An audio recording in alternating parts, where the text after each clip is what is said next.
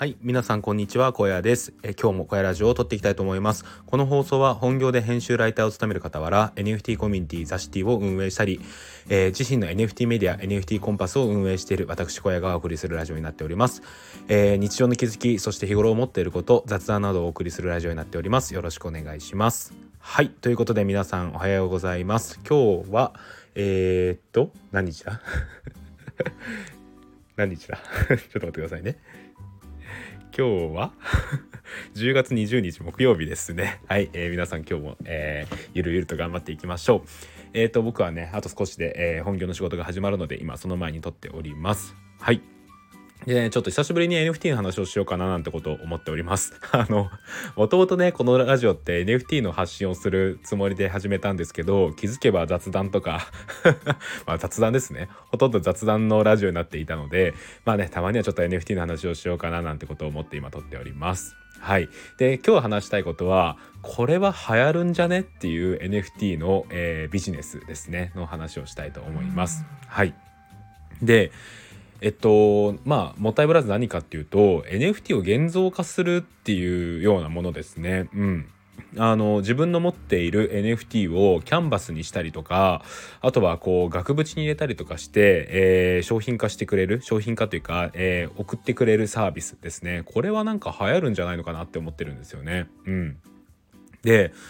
あのまあ現にそういうサービスがなくはないと思うんですよ。えっ、ー、とまあこういうのに気づいてえっ、ー、と先立っていろいろやってるところはあると思うんですけどもっと、えー、プロモーションとかして流行ってもいいんじゃないのかなって思うんですよね。うん。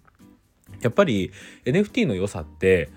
えー、所有していることだと思うんですよね。その、えー、NFT を所有している、まあ、あくまで著作権に関しては、えー、クリエイターの方が持ってはいるんですけどその画像を所有していることが一番のメリットだと思うんですよね。っていう中でその所有欲っていうのをもちろん画像として持っておくことで、えー、満たされる部分も、えー、大いにあると思うんですがプラスですねやっぱり物理的にそれを、えー、持っていることを楽しめる、えそういうものがあるといいんじゃないのかなってことを思うんですよ。まあ、この辺は、えー、もしかしたら、えーと、クリエイターさんが許可をするとかしないとかがあるかもしれないんですけどもしこれ許可することができるのであれば何ですかねその NFT を例えばこうメタマスクのウォレット接続した時にここから選んで、えー、ワンクリックで、えー、自分で好きなサイズを選んでできるみたいなことができればかなりいいんじゃないのかなって思うんですよね。うん、これなんかえこれやりたいですね。なんなら僕が。はい。で、なんでこれいいのかなって思ったかというと、えっとですね、あのー、僕初めて、えー、ちょっと前にキャンバスを買ったんですよ。それは NFT ではないんですが、あのー、僕が今アイコンにもしているシティボーイシティガールのクリエイターさんであるミルクさんが、えー、販売した、えーと、キャンバスですねを買ったんですよね。で僕それが初めての絵の購入だったんですけどめちゃくちゃ気に入ってるんですよねこれ。うん。あのー、なんだろうなやっぱりこう所有欲が満たされるっていうのとあとはこう見ているだけで気分がすごい上がるんですよね。まあ、それはもちろんミルクさんの絵のパワーがあると思うんですがやっぱりですねあの自分の持っている NFT ってそのイラストが好きで買うってこともあるじゃないですか。でそれをですねやっぱりよりえー、っと何ですかねこう物理的に持つことによって楽しむことができるんじゃないのかなってことを思うんですよね。うんなんかその気分が上がったりとかよし今日も頑張ろうって思えるのがやっぱりその絵に絵に込められているような気がするんですよね。でそれをやっぱりデジタル画像で見るのもいいんですけど、うん、やっぱりキャンバスとかねなんかこう実際のいい紙とかでね印刷されてるやつとかでね見るっていうのもねこれはねいいんじゃないのかなって思うんですよね。でしかもそんなに場所を取らないじゃないですか。なのでなんかこう気軽に楽しめる、えー、ものとして、まあ、インテリアとしても映えますしすごいいいんじゃないのかなって思うんですよね。うん。実際僕はそのキャンバスを買ってから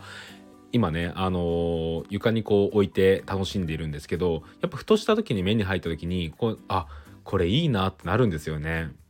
やっぱりこうミルクさんのイラストの力というかおしゃれな感じがねこう部屋全体にこう行き渡る感じがあってやっぱり何度見てもね買ってよかったなって思うんですよ。うん、なのでね是非ですねぜひぜひ あのまずはねミルクさんの、えーと、ベースで、えーと、買えると思うのでこれ受注生産になって少し時間はかかると思うんですがまずそれを買うのもいいと思うんですがプラス、えー、いつかはですね僕の持ってる今のシティボーイ10番とかフォークをキャンバスにして、えー、飾りたいなと思いますし他にもねあのそういう何ですかね、えー、額縁に入れて飾るとかねそういうことできたら楽しいんじゃないのかななんてことを思っておりますでちょうど11月にあるえっ、ー、と天皇スアイルかなあの倉庫で開かれるえっ、ー、と展示会があるんですけどそこでえっ、とミルクさんの作品が出展されるとともにえっ、と、キャンバスか分かんなかったんですけど、えっ、と、物理、物理的なグッズとしても販売されるみたいですね。うん。